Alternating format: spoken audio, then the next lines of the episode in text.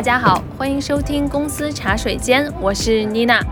很久没有跟大家问好啦，不知道各位朋友的生活啊有了哪些新的变化呢？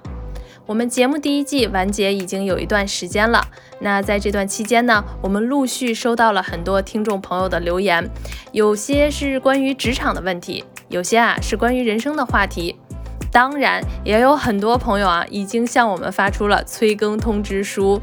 那在这里呢，我首先要谢谢大家对我们的关心，也分享一个值得开心的消息，就是我们已经在紧张的筹备第二季的节目了，希望可以尽快跟大家见面。其实啊，在这段时间里啊，我们除了准备第二季的节目，也是没有闲着。那辉瑞中国和看理想发起了系列直播节目，重塑关于职场的四次对谈。我们分别邀请了呢大家喜欢的看理想讲者王芳、袁长庚、方可成和梁杰四位老师，与辉瑞人啊讨论有关于职场的种种。这四次对谈也会在茶水间陆续上线。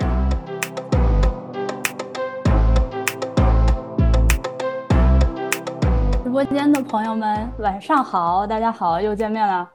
今天是咱们这个辉瑞和看理想招聘季的四场直播。呃，最后一场了，最后一场，哎呀，时间过得如此快。咱们前面三场的时间里面呢，分别和这个王芳老师啊，从这个心理学的角度出发，说说看，在找工作之前是吧，你得先认识自己。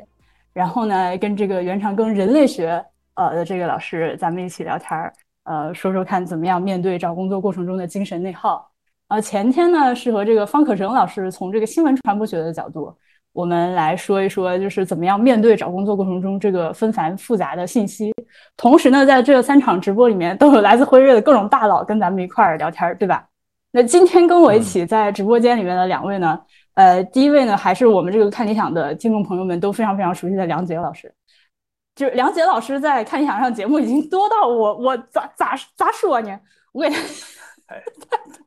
梁老师跟大家打个招呼。呃呃，看理想和辉瑞的朋友们，大大家晚上好。呃，我是梁杰，然后现在很高兴能够跟大家以直播的这个方式，然后一起聊聊找工作这件事情。谢谢。呃，梁老师的节目，我个人最推荐的一个是那个人生书单的这个第二季，还有一个是一公呃一平方公里内的经济学，他以一种这个呃小白友好的方式。从你家门口出发，一平方公里公里内你日常会接触到的东西着手讲了一些经济学的常识。呃，我自己听完之后真的是受益匪浅，推荐大家都去多听听，是吧？张哲也听了这个节目。嗯，来，张哲跟大家自我介绍一下。好的，大家好，我叫张哲，我是来自于辉瑞医学部，现在在肿瘤呃负责肿瘤的呃肺癌的高级医学顾问。嗯，前面就是婉莹有提到，前面几期我们邀请了很多辉瑞的老板，也真的确实是辉瑞的大佬，各个领域都做的非常优秀的人。那今天我呢，其实是代表辉瑞。呃的一名学姐吧，就是我是去年加入辉瑞的，然后参加了辉瑞的呃就是招聘，然后并且也了解到辉瑞这个 MT 的项目的具体的一些内容。然后因为我到现在工作不不足五年的时间，所以从我之前校招到社招进入辉瑞都有一些经历，希望能够以就是跟大家一样的角色分享一些自己的经验。谢谢。嗯。对的，所以咱们这个今天直播间里面，如果是有这个想有一些问题想 要提给张哲的话，可能某种程度上说要比你前面几天这个提给大佬更有用一些，因为这个因为张哲他的这个来到辉瑞不久，所以有很多咱们这个应届毕业生或者是希望入职辉瑞的同学们有什么问题的话，可以给到一个更加新鲜、更加直接的，尤其是从这个同学们的角度出发给的答案。好，呃，那个我还是在这个正式开始之前提醒一下，如果你对这个辉瑞的这个呃岗位感兴趣的话，记得在微信里面去搜索辉瑞招聘，然后呢就可以在这个里面得到比较及时的信息。哦，还是要再强调一遍这个东西，就是大家不管你是什么专业的同学，呃是没有限制的，都可以来试试看。呃呃，而且呢，你进入到辉瑞之后呢，能有一个三年的一个轮岗的时期，你有机会到各个岗位上去看看。啊，哪里更适更适合你啊？你们双方进行一个 选择和磨合，这是非常难得的一个经验。呃，这个是辉瑞的管培生的岗位。然后还有一个呢，是我在上期直播结尾的时候提到的一个广阔地域团队，他们是真正深入到中国的各个偏远的地方。呃，他们的目的就是做这个在地的，把这个辉瑞的这个成果推广出去。我觉得也是一个 可以说是蛮高尚的一个工作内容了，这个非常重要。呃，这个是我想着重推荐给大家的两个考虑的东西啊。呃，再提醒一下，是是在这个微信里面搜“汇日招聘”。好，那今天咱们这个既然学姐也来了，这个经济学的老师也来了，是跟大家聊啥呢？就是终于最后是吧，要 说到一些更加更加切实一些的关于找到找工作的事情。呃，这个呢，我们在第一场直播开头的时候也跟大家提过，就是这个最难就业季的事情。我我已经不想拿这个东西出来烦你们了，你们肯定都知道。但同时呢，既然 梁老师在这儿，呃，我们最近在新闻里面经常看到，就是当有一些关于这个难找工作这件事情的报道出来的时候，会老是提到一个叫摩擦性失业困境。这个摩擦性是个啥？是谁跟谁在摩擦？呃，就是呃，我这样来解释，就是任何这个找工作啊，你得花时间，是吧？有些人他运气很好，他投出简历，什么今天投出去，第二天就接到电话，然后第三天就这这个面试，然后下礼拜就上班了，是吧？这是属于运气很好的。但是也有些人呢，这个投了很多简历，然后这个一个月两个月没没没什么反应，就继续再找，然后但你继续投，这个一般来说，比如说投个三个月，投个半年，这个呃总总总总有反应吧。就是有些人找得快，有些人找得慢。但是真的，你说有人投了十年八年简历都没找到工作的，这好像我们也很少听到，是吧？那你一定是出了些什么问题。所以呢，我们觉得在比一个相对比较短的一个时间里面找不到工作，你说这个一个月两个月找不到工作，那那很正常。就我们把这种短时期的找不到工作，那叫摩擦性失业。但如果真的你十年八年找不到工作，那你得好像你得重新规划一下，是不是你找工作这个方向什么有点问题？所以这个我们把短期的这个。并不是结构性的，而只是找工作过程当中正在找工作的这样的一种存在的失业，叫做摩擦性失业。哦，所以就是告诉大家，就是刚毕业 暂时失业的这个过程。对我，我再我再补充一句，就是在这个失业啊，它就是我们得看要分成结构性失业还是摩擦性失业。就是结构性失业呢，是这个确实找不到工作，这没办法。但是摩擦性失业，就是在哪怕一个就业环境非常好。就是僧多粥少，这个或者是怎么，就是每个人都有工作的情况下，他还是有摩擦性失业。就是你必须要有投简历，就永远有人正在投简历，有人这个 HR 正在面试。是吧？HR 也不一定每天也有礼拜天、礼拜礼拜六、礼拜天要休息啊，或者有节假日啊，或者怎么样，或者这个我们这个招聘不可能一年三百六十五天天天招聘啊，总有 这个每个月有几天招聘，所以总有一些人他正在找工作过程当中，所以摩擦性失业是不可避免的，是很正常的。我们要这个坦然的去面对，再完美的这个社会，就业再好，它也有摩擦性失业。哦，好的，所以它并不是。那看来我们这个像我这种望文生义就不行。我看到这个摩擦性失业，我还以为指的是这个大环境的变化给大家带来的这种。好，这个得到了梁老师的解答。然后我还有下面一个第二个问题是想直接就就二位都想回答一下，呃，想想请你们回答一下，就是你们心中的好工作，先跟大家分享一下自己对于好工作的这个定义是啥。来，张哲先。啊，好，那我就先 说一说你。好工作，我相信每个人都有自己对好工作的定义吧。而且对我来说，我在不同的阶段对于好工作的定义其实也是不一样的。我先跟大家分享一个我在校招拿到 offer 的时候，呃，offer 非常少啊，只有三个 offer。但是我当时拿到 offer 的时候，我是怎么样选择那个 offer 的？就是我去了每个公司大楼，然后我觉得我第一份工作的那个大楼最 fancy，然后我想象我每天进进出出，我会心情愉快，然后我就选了那份工作。没错，就是我。首先，你当时能有三个 offer，这个已经很厉害了，好吗？呃，那那你要是知道我是投了五十几份简历的情况，OK。所以大家基本上是大家每天都在比着你投了十几个，还是我投了十几个这样子，就这样过去了黑暗的几个月。如果要是我那个时候不是在校生，那我就是那摩擦了这几个月的时间。嗯，所以说一开始的时候是因为我没有实习过，所以我从学校出来的时候完全不懂，就是只凭自己的感觉。但是好在呢，我第一份工作当中也有管培的经历，当时是每八到一年的八个月到一年的时间要换一份工作。然后当我每次要换下一岗的时候，然后我会发现跟上一岗的感受不一样，然后我就开始自己总结，是不是？就是我做哪份工作会让我觉得这份工作适合我，它是我觉得一份好的工作，我将来定岗想要去选择的。然后我就总结了一点点自己的小小的经验，然后后来跟一些同学分享，他们也觉得还蛮有效的。就是对我来说啊，是三个方面。第一个就是他的工作内容跟你的教育背景是不是有一定的相关性。嗯，就是你你学文的去做纯理科的统计的或者算术的东西，也许 OK。但是如果你学文的去做一些文学编辑类的东西，你会很容易比你的就是同同事上手一些，快，对，感受会更好。第二个就是你这个经历会不会觉得舒服？你每天来了，你坐在办公室里面工作，你的同事跟你的交流讲的东西会让你开觉得很舒服很开心。我来工作觉得就是每天都很想来，整个每天的经历会让你觉得精神是向上的。这是第二个部分，其实就是受团队小团队的影响。第三个就是我这份工作长时间做完一个阶段，它最后呈现的有没有价值？以我为例吧，我每一天工作回来之后，都会跟我先生来讲我今天做了什么事情。我是比较喜欢分享，然后他就会能听得出来，我今天分享的内容是不是我觉得很有价值的，我觉得很开心的。那一段时间，比如说三三个月到半年之后，我就回看一下啊，我这段经历我觉得非非常有价值，不止我有成长，并且我所面对的患者或者是医生，他们也有所成长，有所获益，让我觉得非常好。所以对我来说，这三个方面如果都能满足，那当然是完美的工作。但是其实是不可能的。所以对我来说的话，三选二是已经非常好的工作了。如果实在不行的话，就挑一个自己觉得最重要的。哎，你这个三选二就让我想起咱们第一场直播的时候，那个林燕也提到了一个她对于好工作的定义的那个，至少是三呃三三个方面三个层面吧。呃，不是那个，不是杨老师，不是钱多活少离家近，是那个，呃，是我的兴趣，我喜不喜欢，我擅不擅长，以及它有没有社会价值。对，然后他其实蛮像。对对对，是蛮像的，就你们只是好像很类似的那个内容换了一个表述方式，对吧？呃，对，有点像，但对我来说，其实我觉得专业可能是最重要的，因为像我光读我这个专业就有十年的时间，嗯，我一共才三十岁，十年在这个专业上面，如果不拿来工作会有点浪费。但是我觉得啊，如果是本科毕业，你前面只有四年，其实你在一份新的工作当中积累个四五年，就完全可以解决你前面那个职业上的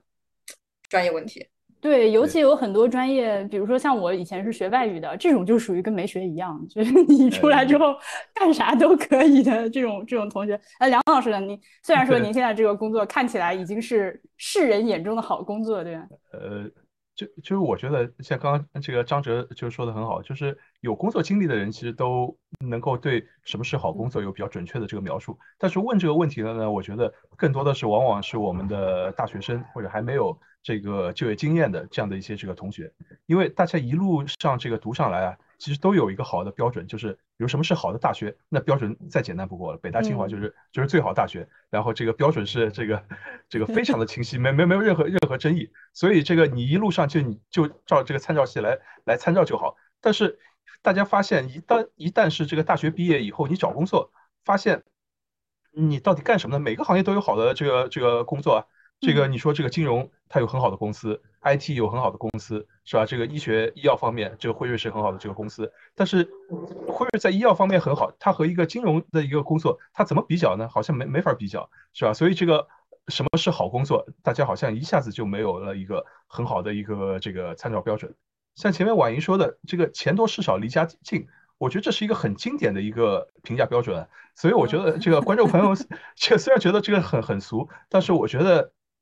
你在没有其他必须要考虑的内容啊！你在没有其他标准的情况下，我觉得这还也也还算是一个这个相对客观的这个这样的一个标准，就是他把你的主观的这个你的兴趣啊、爱好啊、学历啊什么，反正全全部都抽象掉了，就把它客观化、量化成这个这个三三个标准是吧？钱多事少离家近，那我觉得也可以作为你的这个参考，但是。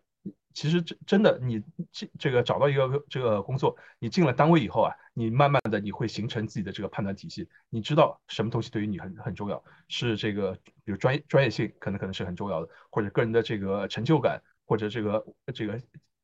对自己可能这个意义很重要。我这个不做这个 狗屁工作，我要我觉得这个意义很重要，那那这也是一个很重要的一个标准。所以这个这只有在你的这个工作过程当中，你会慢慢找到这个重要的标准。嗯嗯。不过这两年呢，呃，来张你说，我就是我就是很同意“钱多活少离家近”这句话，为什么很经典？就是因为当你还不知道的时候，你先找一个这样的工作，你至少不会让你自己很内耗，然后你就可以有很平和的心态，又有点小钱，又有点时间，不会很累，不会就是觉得工作这么难受，然后呢再去思考这个问题，你还有精力。嗯嗯，但是呢，我我记得你之前提过一句，就是事儿少可不是你追求的。对，我其实我是在我真的是在轮岗的时候发现的。为什么我觉得轮岗特别适合我呢？因为就我前面说过，我没有实习，嗯，就是我知道很多小朋友是有实习的，他们就是对公司有一个基本的概念。我对公司是什么架构完全没有概念，我只认识从学校出来直接就是去工作。对的，我之所以投那么多简历，连面试都没有，就是我这个简历太难看了，因为连实习都没有，除了你几篇文章，然后几个专利，然后什么样的科研经历，什么都没有。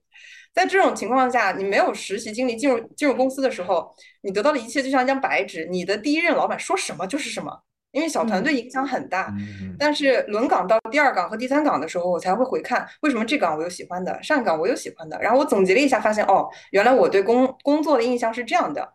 也我也是在就是轮岗的三年两年多的时间，然后就发现钱多活多，是我最看重的。离家近不近我也 OK，就出差我也 OK。嗯嗯，但是活少的话就会感觉其实没有成长。如果每天真的是在那儿闲着待着的话，对活少对我来说是后面就是我刚刚提到那个好工作后面两点，就是那个环境大家都就是有点懒怠，我会觉得嗯，就是没有什么思考。然后呢，就会觉得没有那么积极。第最后一个方面就是，我觉得社会价值可能实现的没有那么多，然后也会让我觉得，嗯嗯。不过这两年的风向好像很多朋友，这个这个大学生朋友们毕业了之后，虽然这个一直以来就有这个现象，比如我那个时候我是二零一零年毕业的，那个时候就有同学想说，呃，那个是不是觉得工作不太好找，然后就再读个研啊，再出个国啊，呃，先延缓一下，就是推迟面对这个问题。然后到了这几年呢，这个情况好像更加的明显，然后更多的朋友会选择说去考公之类的。呃梁老师，你这个杯子好可爱，我不知道有没有朋友截图截到这个可爱的杯子。我想问一下梁老师，您身边看到同学是是符合我这个观察的吗？最近对我觉我觉得婉莹说的很对，就是现在这个考研啊，人越来越多，就每年考研创下这个分数创下新高，越来越高，就现在已经高到我觉得都很夸张的一个一个程度，就是。这也是这个，像像这个，呃，这两天还听别人说，就现在这个，就是大学高中化或者考研高考化，就就越来越有有这样的这个趋势，大家就推迟就业。但大家的推迟就业的这个初衷是这样想的，就是很多人觉得经济有一个周期，就是这两年我出去这个工作呢是不利的，找工作呢这个也找不到，或者找到工作呢给我工资也很低。但是因为这两年经济不好嘛，但过两年这个经济就好了。然后过年经济好了呢，那我出去正好我这个读研，这个又积累积累人力资本，是吧？出去又正好碰上一个好的一个时机。但问题就在于你不知道过两年以后它好不好啊？就过两年以后可能可能还不好。这个经济周期它到底是一个两年的呢，还是五年的，还是十年的？那如果经济一直不好，你就一直不工作嘛？而而且可能越到后面后面越麻烦。所以你你你总是想着这个这个这个抓住这个时机穿越经济周期，但现实这个永远比你想的这个复杂。所以你推迟就业，你你推迟到什么时候呢？再过两年还不好呢。嗯，所以我其实觉得这个不不是一个办法。就是当然，就是我们找工作的时候，我一直觉得你既要看宏观的，也要看微观的。就微观的，就每年有那么多人找工作，然后有就业岗位有多少，然后肯定有一个缺口，然后就有一部分人这个找不到工作，是吧？就统计上就有这 这样的一些人找不到工作，统计上你可能会找不到工作，但是呃，从具体的落实到微观的上面，我们还有很多策略。你可以这个反向思维啊，你可以跟别人不一样，在别人不找工作的时候，你去找工作；在别人这个或者在这个低谷的时候，你先进入这个这个职场，然后再积累这个人力资本。所以我觉得大家不要这个每个人都一直这样想，每个人就这样都想着考研，还真的不一定考得上。就现在我听到的二战、三战、四战，这个越来越多。就是我们我们我们现在看到这个新闻，就是有人高考考了十年八年的，甚至考十几年的都有啊。那我觉得到未来，如果有人你这个经济形势不好，你考研你你也考个十年八年吗？啊，那我觉得这这是一个呃这个难以想象的一个一个悲剧性的一个结果。所以我觉得，与其把把这个希望永远放在未来，觉得再过两年我会碰上一个好的一个年景，那还不如现在这个就赶紧工作，有机会就工作。这是我的这个个人的一些建议。嗯，来自经济学家的建议，就是没有人能够真的一眼看到未来几年的这个大的环境会变成什么样的。嗯，您刚说是哦，我想起来，最近有一个社会新闻，不知道你们看到没有？是一个就是专门专门高考，然后靠这个就考状元考上清华北大，靠这个高考奖金，因为他只要考上清华北大就能有几十万、一百万的奖金，然后他连续好几年考上之后就实现财富自由。我觉得这也是个挺厉害的事情，就是 是，他就不断的复读，然后靠这个哦。这个想法，那个成绩好的同学们，那个是不是也可以？虽然你们现在马上已经大四毕业了，这个说这个好像有点晚，就是开个玩笑。那就大家都在，其其实我觉得，不管是想要都去考研究生，或者说是要考公务员，或者是随大流，我要进国企、进那个部委、事业单位，这样，呃，一方面是大家在面对一个就是经济形势下面的一个想想要。追求稳妥和保险的一个这个选择，再一个呢，这种随大流也显，呃，也说明一个问题，就是其实绝大部分的同学们的信息渠道是很单一的，就他可能真的，呃，在这个过程中，除了这种大家都去做的事情，听说这个好像是个不错的趋势和选择之外，没有得到什么更多的，呃，这个有哪些工作可以找，哪些行业可以考虑的这些信息。呃，所以这个我觉得，呃，可能是如果我们的这个直播间的 同学们现在面临这个问题，可能你一想到找工作，啊，可能就那么几个大的类别去选择的话，呃，咱们接下来可以讨论一下这块儿，就是你得扩拓宽自己的信息渠道，不能把眼睛只放在这个大家或者是以前的学长学姐都去了哪些行业这个东西上面去。呃，这个呃，我想先请那个梁老师来说一说吧，您观察到自己的身边的同学有哪些另辟蹊径的？对，就是刚刚婉莹这样一说啊，我就想起我有一个学生，就给我印象还非常非常深刻，就是是一个男生，然后呢，他的这个学习成绩呢非常糟糕，就是因为我们就是我们经济学啊，这个呃学校里面教不是很好学的一个学科呀。对对对对对，要还要学 学大量的数学，啊，这个男生特别头疼数学，但你数学这个学不好呢，其他经济学可能也学不好，所以所以他的这个基点就非常差，就是基点在这个三分以下。那我们知道这个，我们这基嗯基点应该是四分嘛，满分四分嘛，啊低于三分我们就会觉得其实是挺挺糟糕的这样的这样的一个成绩，就他什么什什么都很差，但是唯一他这个有一个有一门学的很好，就是英语很好，就是他的这个英语不管跟中国人跟外国人这个这个交往这个各方面这个都都非常好，然后呢他这个三在三分以下，那其他人都觉得这怎么可能读研究生呢？或者这个以后呃呃。这个呃，这个叫 GPA 连这个三点零都没有，你你怎么找工作呢？然后其他的一些同学要找实习的时候，都去找金融啊，都去找，也有也有同学去找 IT，反正就找这种最热门的、收入最高的，大家最好每个人都都能够进投行。但这个同学呢，他这个呃对对这些其实也没有太大这个兴趣，但是他有一个这个我觉得特长的一个地方，就是他对时尚非常了解。然后这个他对这个在生这个日常的这个生活当中，他的这个生活品味也非常高。然后所以所以有一次，这个我碰到他，他他说他在实习，我就问他，他我问他你你在哪里实习啊？他说我在 LV 实习。就把我一听我都没反应过来，因为我我以前从来没听到过学生有在这个奢侈品公司实习的，这个好像离我们实在是比较遥远。但他就在 LV 实习，而且做的很好，而且他出来以后他又去了其他一些奢侈品公司实习。到最后大四毕业，其他同学找工作啊、读考研啊，这个累死累活。然后我碰到他，这个很轻松很开心。他跟我说，他拿到了一个法国的这个奢侈品管理的这样的一个硕士的一个这个 offer，所以他就去法国读研究生了。然后在这个法国这个读完研究生以后，然后回来又很很自然的在这个奢侈品这个行业能够找到工作，而且就过得过得很开心啊。而且他也说，因为这个奢侈品公司啊，像 LV 这种公司，就是实在是以女生为主。就男生实在太少了，他看到一个英语又好，然后又能够跟人交流啊，这个很活跃的这个男生，觉得大家太欢迎了，大家都都抢啊，所以他工作一点一点问题都没有，然后到现在可以发展的很好，所以我就觉得这个其他这个同学累死累活考研啊，这个去这个金融啊、投行啊这些地方去实习，那当然也很好，但这个同学他跟大家就没有走同样的这个道路，是吧？就你去奢侈品公司这个工作，你需要什么这个？线性代数啊，需要概率论那些东西干嘛呢？是吧？你你你跟人能够很好的跟人交流，你对这个时尚你有自己独特的这个品味，这这才是最重要的。所以我觉得，我觉得这个同学是一个非常典型的成功的这个案例。我觉得这个把他故事告诉大家，希望大家也能够获得一些这个自己的一些这个感悟。这同学挺不容易的，因为他就知道在还没有毕业的时候就知道自己擅长什么，喜欢什么。其实这种能力是。嗯，呃，我不知道这个算不算天生。我觉得并不是所有的同学在这个本科期间就能悟到这件事情。可能真的最后哪怕眼瞅着就要毕业了，还不知道自己想，非常正常，非常正常。朋友们，我必须跟你说，如果你已经毕业了还不知道想干啥的，我我快三十依然不知道自己想干啥，那对吧？非常非常的正常。但是对，那另外就是这个必须吐个槽啊，这个只要是男生，你在绝大部分行业都是更好找工作的。我们这个外语院校，我们这个外。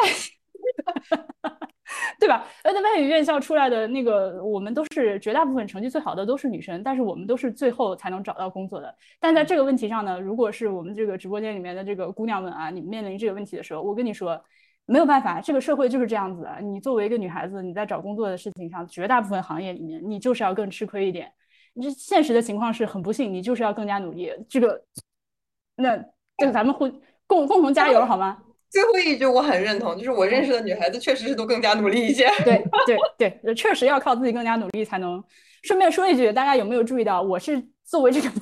系列直播的主持人，直到今天最后一场开播之前，我突然意识到，哦，我们这个四场直播来自辉瑞的嘉宾都是女性，是不是还可以？嗯，好。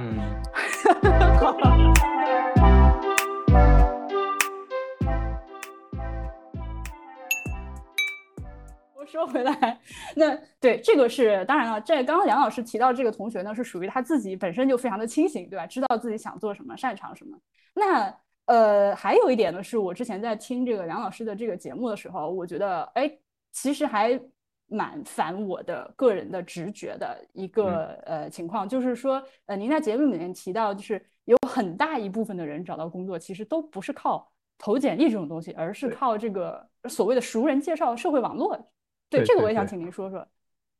对，就是其实是这个一些实证研究发现啊，就是在所有的这个人找到这个工作，就是就是有社会学家和经济学家去调查，就是所有找到工作的人，然后问他你这个工作你是怎么找到的？最后发现啊，这个少于三分之一的人是海投投简历这样这样招进来的，就是超过这大概有三分之二左右的这个比例都是通过熟人介绍，就是我们叫做社会网络。或者更俗一点叫做关系，通过这样的这个方式来来这个进入，当然这个关系不不一定是这个开后门，就是有只不过是这个，比如我们说的这个内推啊，是吧？或者是就是别人帮你递一个简历啊，这这这这也是需要需要关系的，就是你也需要认识的人，而且呢，这个里面用到的这个关系啊，往往是社会学家给他一个名称叫做弱关系，就是你就是很多时候并不一定是你父母，是你的这个老师。或者是跟你这个平时很密切的这个有很很强联系的人给你给你介绍工作的，就是我们每个人打开这个手机微信朋友圈，可能都有都有一千人的这个这个联系的人吧，但是你真正跟你很熟的，称得上是你熟人的，可能五五十个人吧。或或者呃不不不会超过一百个人的，就就一直跟你联系。绝大多数人就是啊这个呃逢 逢年过节这个打一声招呼是吧？甚至有些这个可能可能都已经忘了是谁了。这个大多数人就是处于这样的一个关系，就跟你呢算是认识，但是呢啊平时这个是 这个一年也没说几次话。但是在找工作的时候啊，往往最最管用的往往就是反而是这些人看起来离你很远啊，这个平时也跟你没什么关系，但找工作的时候。你你正好需要什么工作，然后正好他他这个，比如你朋友圈说一下，然后他他突然说，哎，我这里正好有一个有个岗位，是吧？呃，正好这个你这里要要来要来这个试一试，所以很多时候就是通过这样的这个关系啊，这个这个找到工作，所以这这点其实我觉得可以给大家这个让我们好好的思考一下，就是我们这个投简历这个海投这是一方面，但另一方面你要利用你身边的你认识的人。是吧？你以前实习过的单位的这个老板，他他不一定把你这个直接就这个要要到自己的这个公司，他也可以推荐给他的朋友啊，这个可以啊。就是他觉得我这个公司现在没有这个适合这个岗位，哎，但这个这个小姑娘、这个小伙子，这个在我这里实习过，我觉得不错。然后正好我朋友的这个公司需要一个人，那就推荐过去了。所以而且这种推荐往往是挺管用的。嗯。所以我觉得这个每个同学要更多的想一想，就是你认识哪些人。或者你要把你的找工作的这个，你需你目前的这个状况，你需要找工作，你想找什么样的工作，你尽量的这个告诉更多的人。然后很多人就是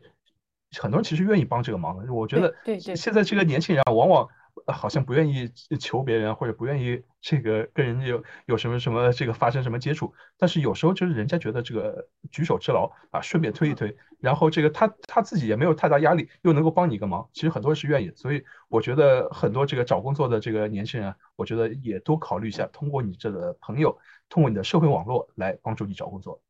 嗯，是的，我对对对，那对梁老师说的时候，我跟张哲在频频点头。来，你先说，你先。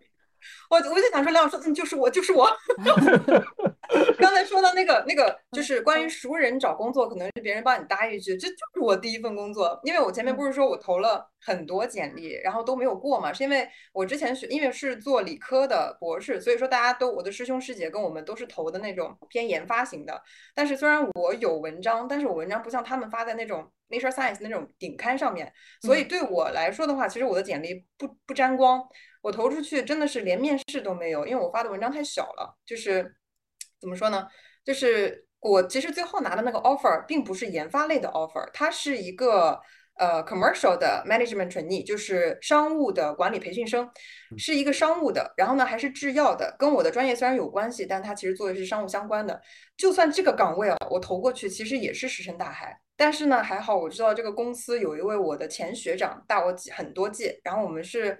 在是是一起打打牌还是打球的时候认识的，然后呢，现在关系非常好啊。我就我就问了一句，我说，哎，你也是这个公司，你帮我去问一下吧。结果他刚好认识，当时也参加就是去简历筛选的一个同他的同事，跟他评级。然后他问了一下，说，哦，你这个简历因为没有实习，OK，又一次，又又是重重的一击。然后第二个就是因为你的学历太高，我们这边招的商业管培是来做生意的，就是市场啊、销售啊要去跑的。没有你这种学历来招，他们觉得你可能是投错了，要么就是随便投投。然后我说我不是，我不是，我非常需要一份工作，你能不能帮我去问一下？然后他真的去去问了一下，表达了一下，就是我是会好好面试的，不会就是不要这份工作让那个 HR 的 KPI 受损。然后我就参加了面试，然后一路就是觉得对你的能力。还是认可的，对你来公司的意愿也是认可的，然后最后发了 offer。所以刚才那个弱关系，在我这边就是真的就是我三个 offer 有两个是靠弱关系帮我问了一嘴，哦，原来你是想来投工作的，不然的话他们收到的简历真的是上万份，就通过一些非常严苛的标准，比如有没有实习，没有实习的刷掉，反正我还有的是人。呃，你有没有就是什么什么样的经历，然后有有没有什么样的社团经历，没有刷掉，反正我还有几千人。很有可能的，所以就是投简历是一部分，但是呢，在学校的时候维持一些弱关系，我特别喜欢这个词“弱关系”，因为它带来的是信息，信息的渠道对我来说非常重要。因为我就是我受教的时候有两个原则，就是什么能够让你真的赚到钱，这两就是做生意的原则嘛。一个是信息壁垒，就是刚才我们提到的，你有没有一个信息渠道；第二个就是技术壁垒。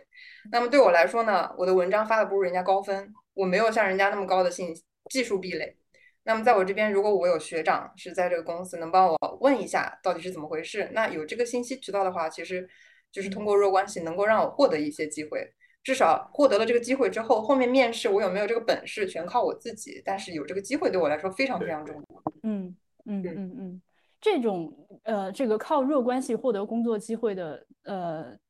这个东西对我来说，可能比张哲要更加切身。我是过去两三年才真正体会到这个是啥意思。呃，我之前呃，不管是大学毕业之后找工作，还是前面混的很多年，从来没有体会过这个。呃，直到那么就是这过去几年，我靠做播客，然后认识的朋友越来越多了之后，才发现哦。就是会出现像那个梁老师描述的这种情况，比如说我能看到不同的这个朋友在朋友圈里面转发某某企业要招人，那这个时候我可能就会想到我认识的某个人，或者甚至是我的某个听众，在我的听众群里面，他说他最近要找工作，我也我也会帮忙转发，也确实因为这样的一些动作促成了一些朋友，这最后就找到工作。但这个东西对我来说就是像梁老师说的，是举手之劳，呃，会帮助到别人。另一方面呢，我也体会到了。有各种各样的来自弱关系给我带来的工作机会，呃，比如说 咱们这四场直播是吧？是是是。对，如果不是因为认识谁谁谁谁谁，人是不会想到啊，我们有一场有这个几场直播需要一个呃主持人的时候说，哎，那个谁好像可以，对吧？这个是确实是需要你长期的，嗯，有有一个积累的过程，然后慢慢去认识人。但是呢，我也看到这个评论区有朋友说要搞关系啊，要这个什么。这个还真不是，这个确实是有区别的，对吧，梁老师？对对对，就是因为我们说的这个，如就是你，毕竟你认识那么多人啊，这个就我朋友圈认识的这个一千人、两千人，我我我很多朋友我知道他们这个手机朋友是加满了，好像上限是五千人，然后一专专门有朋友因为朋友圈这个这个微信加满了，专门要准备两个手机，就是要要要要加更更多这个人，那微商。也也不一定是微商，可能对，但 所有这些其实就是平时其实就是弱关系啊，就是就是就是打个招呼。嗯，大家没有什么经济往来，没有什么送礼，又又没有，大家也没有什么共同的这个利益，或者我们在一个什么圈子里面，其实并不是啊，只不过就是认识而已。所以这就是前面这个，我觉得张哲说的很很好，这这就是一个信息啊，就是在找工作的时候啊，最关键的就是信息不对称。这个信息，这个而且这个信息是永远不对称，就是你也不了解公司，公司也不了解你，然后这个你也不知道公司在招人，公司也不知道这个这个要要招你，因为找工作啊，这个它的这个核心就是，我觉得我可以简单的这个概括一下，就是。我我记得在前几讲里面，好像听王芳老师也也提到过，就是有一个很俗的一个比喻，就是找工作，它本质上是和找对象是很像的。就是虽然这个比喻比喻很俗啊，但但我们尽量把它我们抽象抽象来看，就是为什么说找工作和找对象是很相似的？那就是因为找工作它是一个一个人和一个岗位，两者要进行一个匹配，就是有那么多的工作，然后有那么多的人，然后一。这个这个 HR 这个这些工作岗位也在找找人，然后你所有的这个你要找工作人，你也在找这些岗位，然后有很有很多工作你是不会去的，然后有很多岗岗位是不要你的，是吧？然后最后就是要找到一个相互合适的，你也合适这个岗位，这个这个岗位也愿意招你，然后然后就就成为了这就就匹配成功了，然后你就去能能够工作，是吧？这这它的本质就是我们把它抽象成这个数学模型的话，那和这个找对象其实是一样的。所以呢，我这个我们也要这个，就是在找工作的时候，我觉得既要有宏观的思维，也要有这个微观的思维。就微观的，就是我具体怎么掌握一些这个策略；但宏观的，你要看你的这个，你要确定你的这个就业的这个方向，就市场上这个对你这个对你这样的人到底有多少这个工作的这个需求，然后这个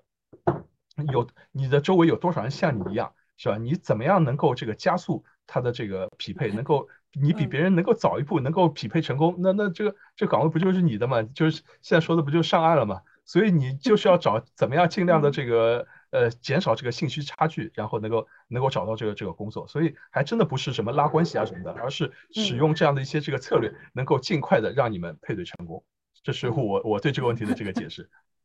希望能够帮到同希希望能够帮到这个这个直播间的听众朋友们，能够打开一点思路。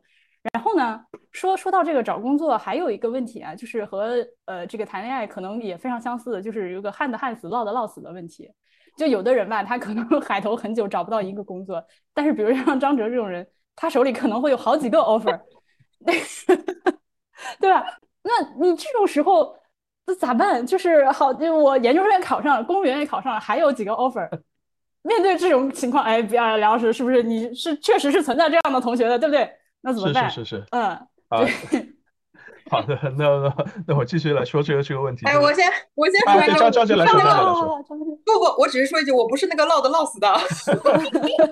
是我这几个 offer 没有那么多可选择，我不像那种就很牛的学姐学长，就是六个 offer 哇，个个闪光的那种。我是这三个 offer 就盘盘算算，然后嗯，这个还蛮喜欢的，就选它吧。OK。对对对，就是。张哲做的是非非常理性的这个这个选择，因为我我也听到过有些这个同学就是简直有这个搜集这个各种顶级 offer 的这个这个习惯，就最好就我我我有最顶级的这个金融的 offer，我有 IT 的 offer，我有医药的这个各各个方面，我还考上公务员了，最好我还有国外 PhD 的这个入学入学通知，反正反正反反正反正什么都有，但问题就在于你你只能找一个啊。这所以我说，他和找对象的本质是一样的。你就是你只能找一个，你你有那么你手里有那么多的这个选择，你有什么用呢？你最后还不是找一个？你要你要放弃所有的，你你有两个，你得你你你得放弃一个；你有一百个，你得放弃九十九个。那你有一百个和你有两百个有有什么区别呢？你最后还是只能有一个。所以这个关键就是你要找到一个这个你合适的，而。这个哪个才是你合适的？这个就是最难的。就我们前面说过，所有的这个 offer 它没有排序，是吧？不像我们这个高考啊，那你有一个排排序，我把北大和清华排在前面，反正后面其他都在后面。但你现在你手里有那么多 offer，你你选你走上这条路，你就不能走那条路。其实，就是对于很多同学来说啊，就是你其实你们想想，就是你们已经走上这条路了，你们已经有很多这个路，你你就走不通了，是是吧？你说你是一个啊金融学的这个这个研究生，那你你你能够。你能够去这个做做一个科学家吗？嗯，这个这个我觉得就很难了吧？你可以你可以做一个什么这个呃电影导演吗？其实也行，但是但你得你得把之前这个放弃了，这个就很难了吧？就你你的人生其实已经某种程度上就已经是这个有限定的这这几条道路，你还是要选择这个一条你自己最喜欢这个道路走下去。就你希望这个把所有的这个东西全部都这个握在手里，然后再选择，其实是不可能的。就是嗯，我我之前也问问过一些这个这个学生，就是大家是怎么想的？就就你手里面已经有那么多 offer，你干嘛累死累活你还要去拿这个那么多 offer？如果是我的话，我我不要说有这个有那么多 offer，我像张哲一样，假如有三个，我早就去玩了，我绝对不会去拿第四个，甚甚至我可能第三个我都不去拿了。那那大大家为什么为什么还要还要还要还要再去拿这个第第四个第五个？那有些人跟我说，就是大家一路上啊是这个害怕犯错，就是大家都是一路上这个高考啊，这个这个一路上过来，然后今天的第一次扎心来了。这 呃这其其实不扎心，这这这就是大家面临面临的这个这个现实，就是大家我们受到教育就是你高考不能犯错，你高考这个犯错你差一分啊，这个你的这个名次在这个什么全省要掉个一千名之类的，但这个所以所以大家一直一直非常谨慎，就怕选错了。但问题是你现现在这个你现在找工作，找工作是没有对错的，找工作就是只有好坏，只有你只有你喜欢不喜欢，你适合不适合。是吧？就是就就没有对错的这个问题的，就是你你非你非要觉得，而且你这么多的这个这个工作，你不可能全部做的。我我倒是建议大家在实习的时候，你可以尽量实习，而且实习的时候到你倒可以选择不同的这个这个方向。你去比如说这个四大会计事务所，那你去实习一下啊，然后知道啊你是不是这个适合这个做做这个工作，是吧？这个 IT，那你去什么阿里巴巴，你去实习一下，你试试看你是不是适合这个工作，然后你问一下自己，我的我这个身体我。加班到十点大概还行，每天加班到十二点可能就不太行。听说还有一些公司要加班到两点，那那那这个行业就就就就就可能就别去了，是吧？那你你对自己就就会有个评估，然后你选择选择一个方向，就没有哪个是好。就你加班到半夜两点你不去，有有别人去啊，别人愿意加班到两点啊，那那那是那是别人的事啊。所以每个人选择自己这个合适的这个这个工作，就是我觉得要想搜集所有的这个行业。要想不犯错，这其实是一个最大最大的这样的一个误解。嗯。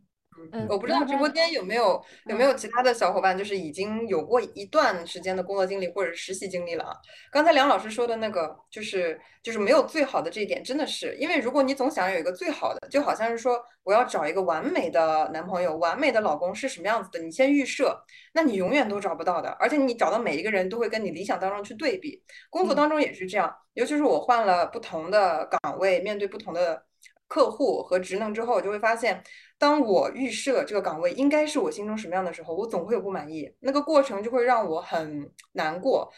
但是如果要是你就是呃得到这个工作，去想要去主动的进入这个工作，去认识它的时候，好好去做的时候，你会有很多的收获。所以说我前三岗其实没有任何预设的时候，我真的是非常的开心。然后我学到了这一点，然后就是后面每一个工作的时候都去看它是我获得了什么。而不是说我觉得这个工作应该怎样怎样，它哪里不满足我？因为你获得的东西是能够支持你往下一步去做的更好的。嗯，这跟找老公是很相似的。其实我之前那三个 offer 啊，是就是那三个 offer 就是风马牛不相及，跟我的专业也不相关，然后就是不太呃，就那两个 offer 不太好的 offer。但是呢，因为都同时面完了嘛，所以就是同时拿到了反馈，有了这个 offer 之后，我就没有再面了。有面试我也不去了。对 对对，好的。那个时候我是十一月份拿到 offer，他们说啊秋招刚刚就是结束，然后为什么你不去再等等春招的 offer 怎么样再去投一下？我说我还要写毕业论文，我觉得这个工作挺好的，而且它是管培，里面还有三岗的机会，市场啊、销售啊、市场准入啊、读政策、做医学都可以。我觉得进这个工作，我还有机会去选择，那对我来说其实很划算，我就不用在一个工作里面死磕两三年，然后觉得啊不喜欢了，然后再想办法。通过投简历啊，或者是通过弱关系再去找一份工作，所以我觉得，如果要是有我之前经常去复旦或交大，就是跟小朋友们去宣讲，那个时候我就会说，如果你还不确定自己能做什么，因为管培是不限制你的专业，也不限制你的学历背景的，真的可以偷偷看，尤其是像我这种没有实习的，会在早期的时候有几个月的工作经历，而且会有人来教你指导你。会帮助非常大，就让你知道没有那个完美的老公，没有那个完美的工作，怎么跟你的老公适配非常重要。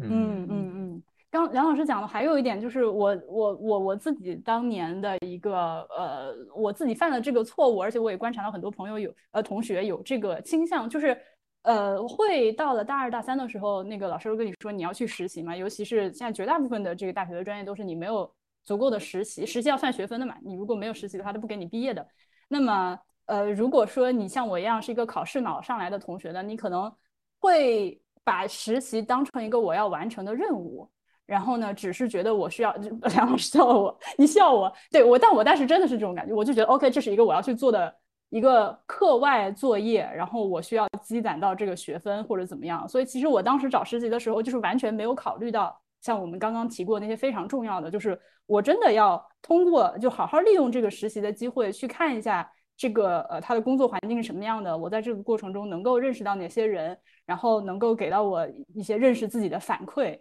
这个如果现在还在实习的朋友们，对，如果你有像我这样的当年这种类似的心态的话啊，现在转过来 还还来得及，对，也是想提醒这个大家。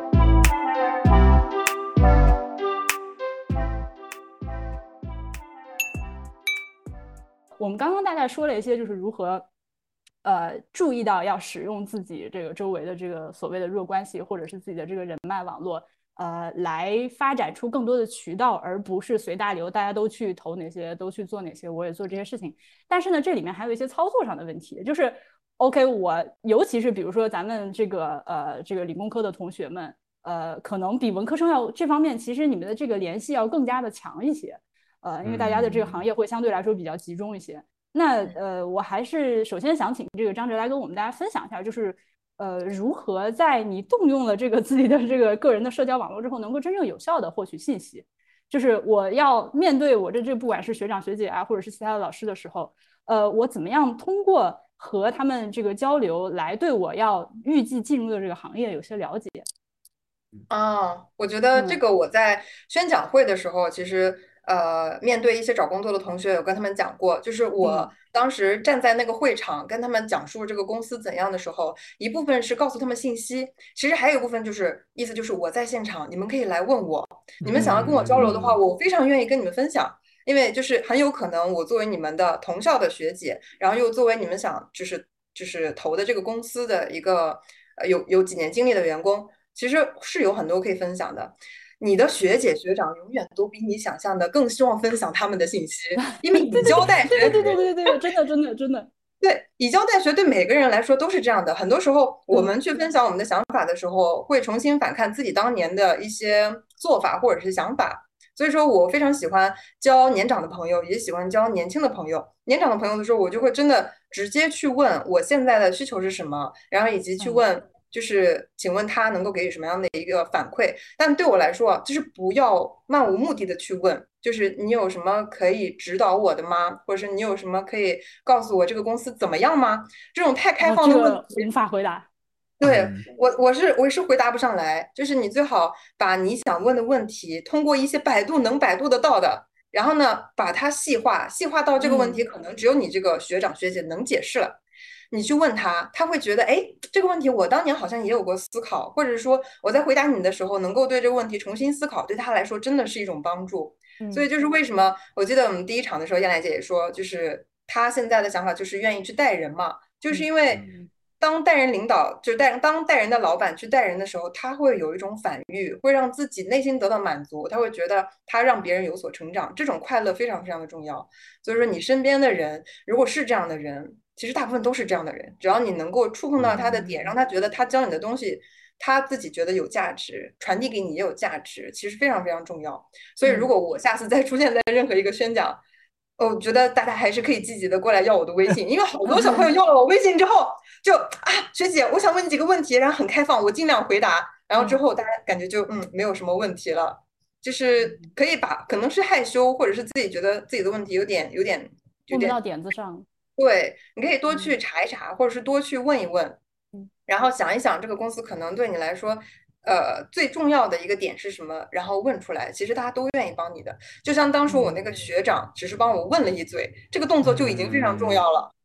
对，所以说我我愿意去问一下这个动作。就是代表我已经有一个明确的，就是我有一个疑虑，他的疑虑是什么？就我简历投了，我想知道他现在是一个什么样的情况。他就是随便去问一嘴，然后告诉我，然后我说哦，我我很有意愿，我愿意来。然后他再说一嘴，这个事情就成了。其实没有大家想的就是这么麻烦别人，这个嗯关系就是这样一来一回是建立起来的。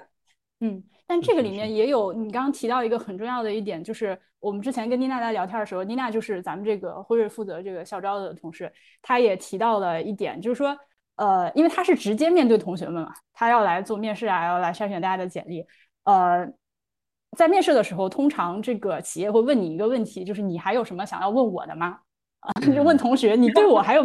对吧？这个问题其实是个很经典的问题，很多朋友说啊，我其实很多同学他来投这个简历的时候，他其实就是海投嘛。那我投了很多，呃那其中有这么呃三四五六家愿意面试我，那他也就傻乎乎的就来了，他之前也没有做任何的功课，没有做任何的准备，他只是想要在这个面试官面前呈现自己是什么样子，但他实际上来之前根本对他投的这个企业可以说一无所知，或者只是大概知道一下，哦，这个公司好像听起来名头很大，它是大概是做什么什么的，然后有一些想象。嗯但这种时候，你真的是要，嗯，要拿出这个研究的精神去搜一搜这个，对你至少这个妮娜当时就她就跟我说，是这样，你只要能在百度上，呃，搜索引擎里面搜索出来的问题，你就不要来问我了啊。如果你问出来是那种非常小白，就是你不可以去，你来我们公司之前，你不可以先去搜一下我们是干嘛的吗？这样的问题的话，那你肯定是不行，对吧？你这个对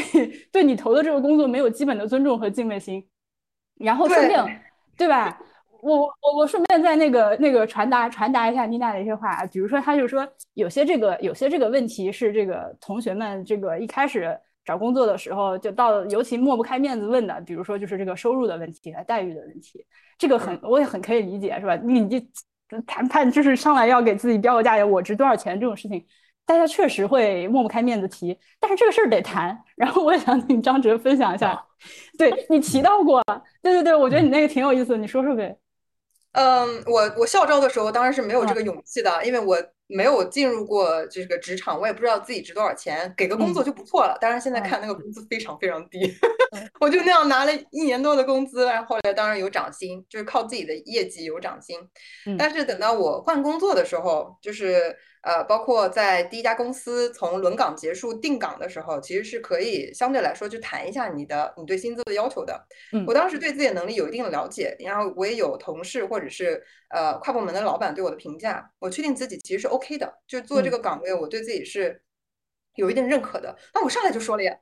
就是我。就是我是很值钱的，就是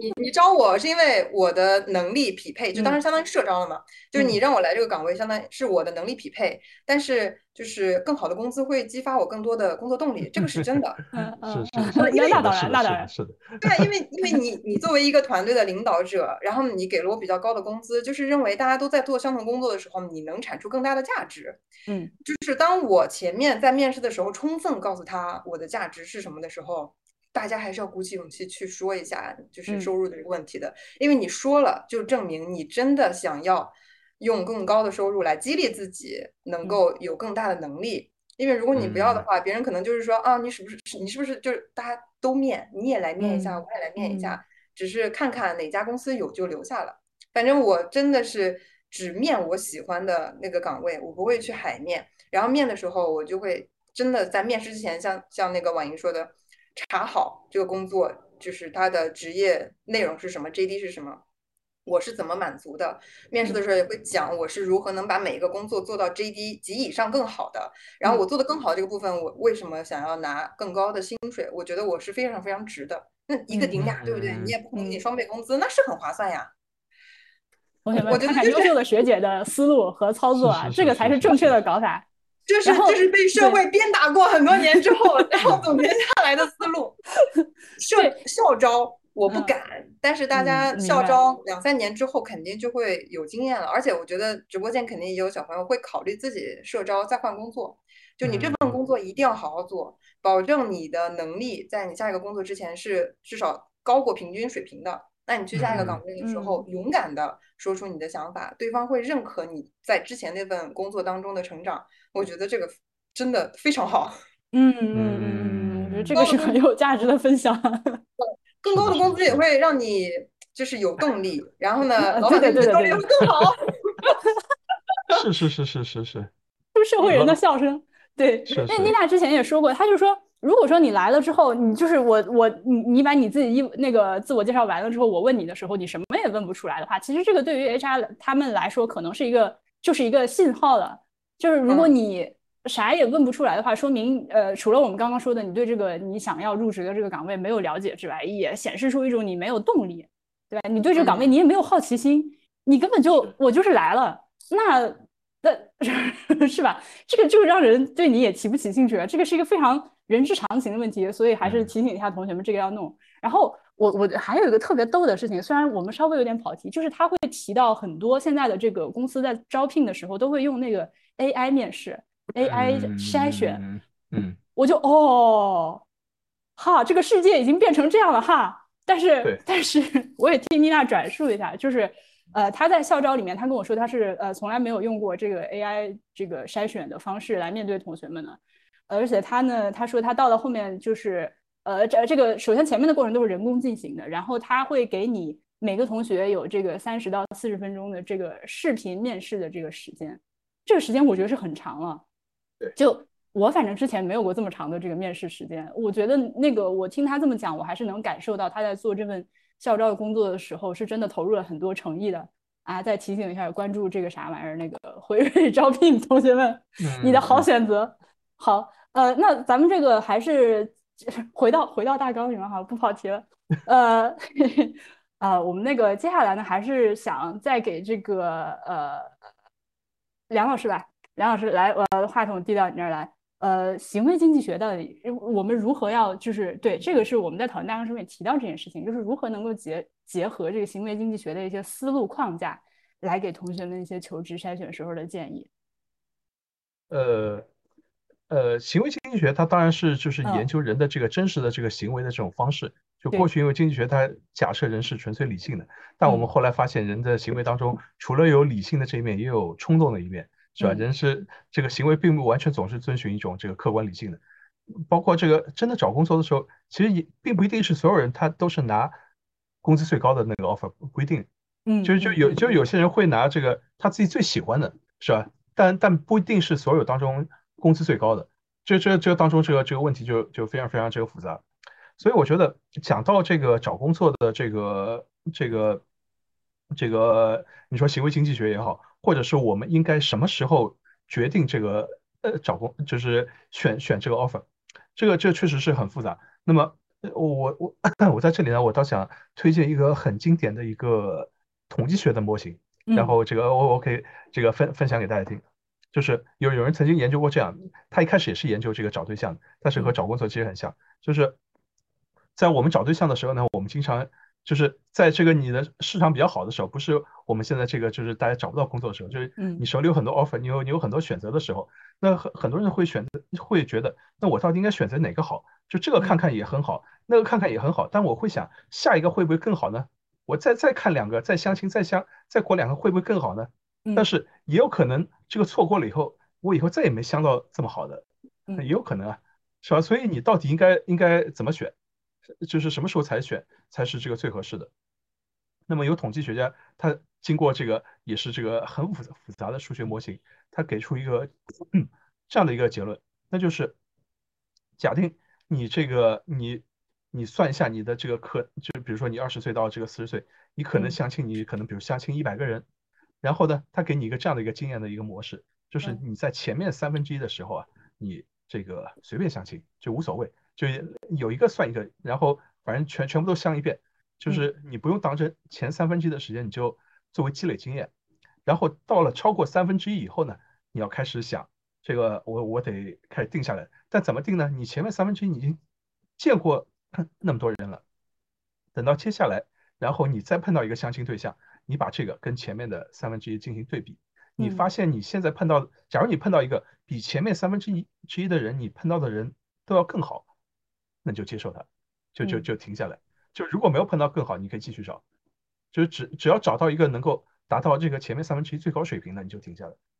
所以啊，我觉得把这个理论如果运用到我们的找工作当中，其实也很类似。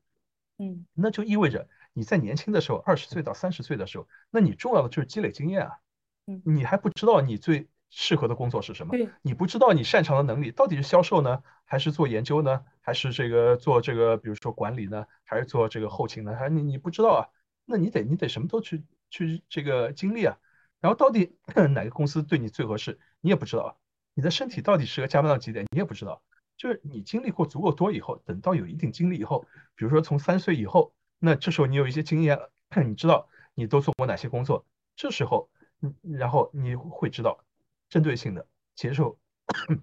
接受什么样的这个 offer，所以呢，我觉得这是给我们的一个经验，就是年轻时候啊，就是前前面也说了，大家都特别怕失败。其实年轻时候最这根本就没有什么失败不失败的，就就是积累积累经验。然后你只有经历过足够多的事情，你才知道什么才是最适合你的。嗯，这这越来越说说说说说说到后面越来越像谈恋爱，就是谈恋爱要趁早，开始找工作也要趁早。然后你对真的。前面多谈几个，失败几次，后面谈恋爱就有经验了。那个，然后咱们其实刚刚说到这些的时候，呃，我不知道大家有没有注意到，就是不管是张哲还是梁老师，一直在就是强调这个同学们自己在找工作的过程中的这个这个你自己要发挥的很多东西，你不能把自己当成一个呃，就是放在盘子上端到这个面试者面前啊，来我你们挑我吧，就是还是要发挥一些，或者说你不能把自己放在一个完全弱势的地位。那好像只是我来求着你们给我一份工作，你要把自己 当回事儿，然后呃，不管是通过各种各样的方式去这个呃认识一些自己以前的这个学长学姐啊、老师啊、同学啊，得到一些信息，还是你在这个过程中又加强了对自己的了解，呃，甚至是已经入职了，通过前面两三年，呃，或者甚至甚至更长一点的时间的这个工作的。积累和过程，认识到自己的价值，然后在这个过程中慢慢的提升自己的价值，然后能够帮助自己接下来找到一个更好的工作。那这个里面其实，呃，我也想，当然虽然今天咱们这个这个 HR 的这个妮娜她不在，但是我这个张哲毕竟是在这个辉瑞里面，现在进来时间不长，已经开始带小朋友了，对吧？那你大小是个老板啊，来来，张老板。我想请你跟大家说说，就是你觉得从自己这一段时间的工作经验，包括你其实，呃呃，我们呃，你刚刚提到自己那个呃第一份工作是个管培生，那个不是辉瑞对吧？嗯，啊好，那我们那个追我追回去多问几个问题，呃，那个呃前面的工作是怎么样，通过怎么样的一个机缘，然后后面来到了辉瑞呢？这个过程中有什么可以跟大家分享？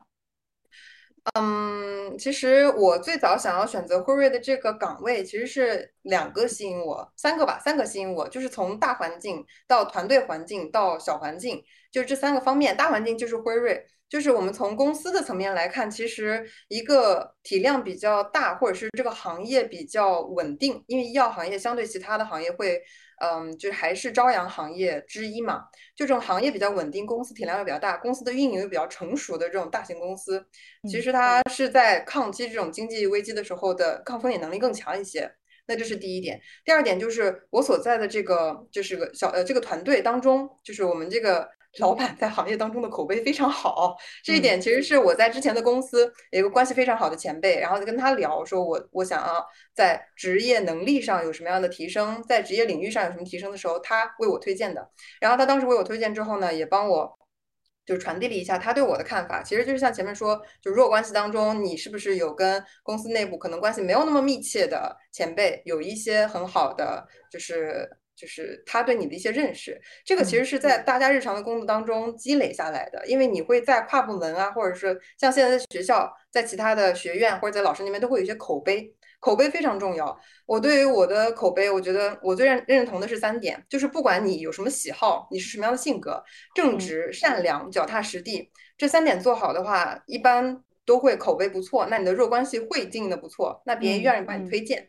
那对我来说，就是第三个，就是这个岗位本身，就是他帮我推荐的这个岗位本身，对我的能力提升是非常大的。所以辉瑞在这个这三个方面，几乎是满足我对这份理想的，就是最心仪的工作的要求。大的公司、大的平台有好福利，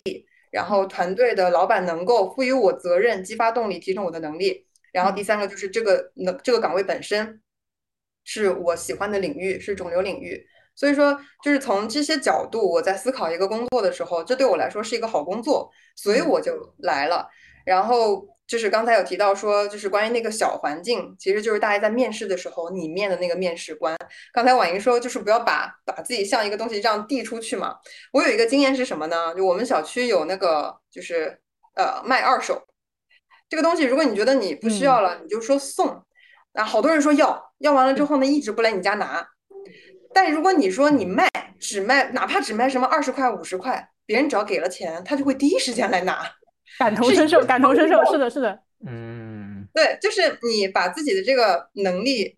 展现出来之后，你要说出你要一个价值，你要有一个价格，这个价值不一定是工资，还有可能就是说我对你这个老板有要求，我希望你这个老板就是我在这个职能上你要赋予我责任，并且你要定期的 coach 我，激发我的工作动动力，提升我的能力，保证我在后面的两到三年有什么样的提升，能为我的职业发展。添砖加瓦，这个非常重要，所以这个时候就是相当于一个交换了。我需要你的能力来满足这个岗位，那我需要你的能力、带人能力来提升我的个人价值。这个就是一个工作当中的互换，也是我们在面试的时候，呃，你觉得这个 offer 可能已经差不多了，然后你需要再反过来去挑你想要下一份工作的，其实就更契合我们这个主题。就是如何更高效的找到心仪的工作，因为心仪的工作会让你真的又开心又有成长，然后会觉得生活都变得很美好。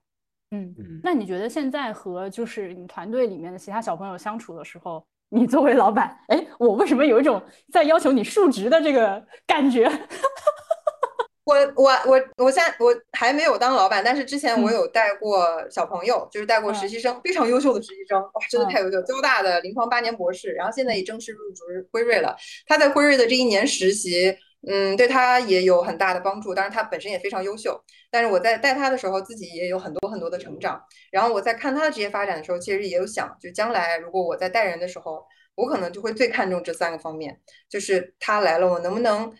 放心把责任交付到他身上，因为每一个小朋友其实都是空白的。你愿意给他责任，就是证明他会做错事情，但是你愿意帮他承担他有可能做错事情的这个后果，然后你愿意去激发他，让告诉他他将来能做得更好，并且在他做的过程中能告诉他怎么样能做得更好，提升这个能力。我觉得是我将来对我自己的一个期待吧，就是希望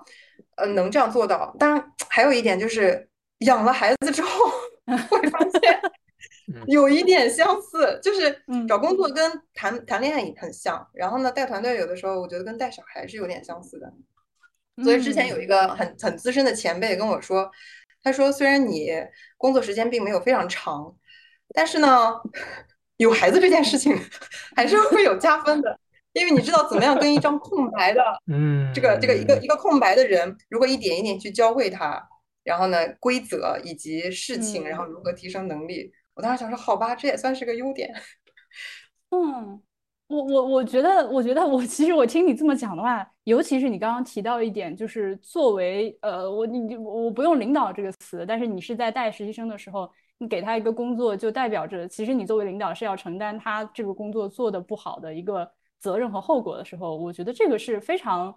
这并不是所有领导都能有这个觉悟的，好吗？我还没有，但我带儿子的时候真的是这种感觉，就是他那带那带那那真的是那真的是你他出去在飞机上大喊大叫，那就是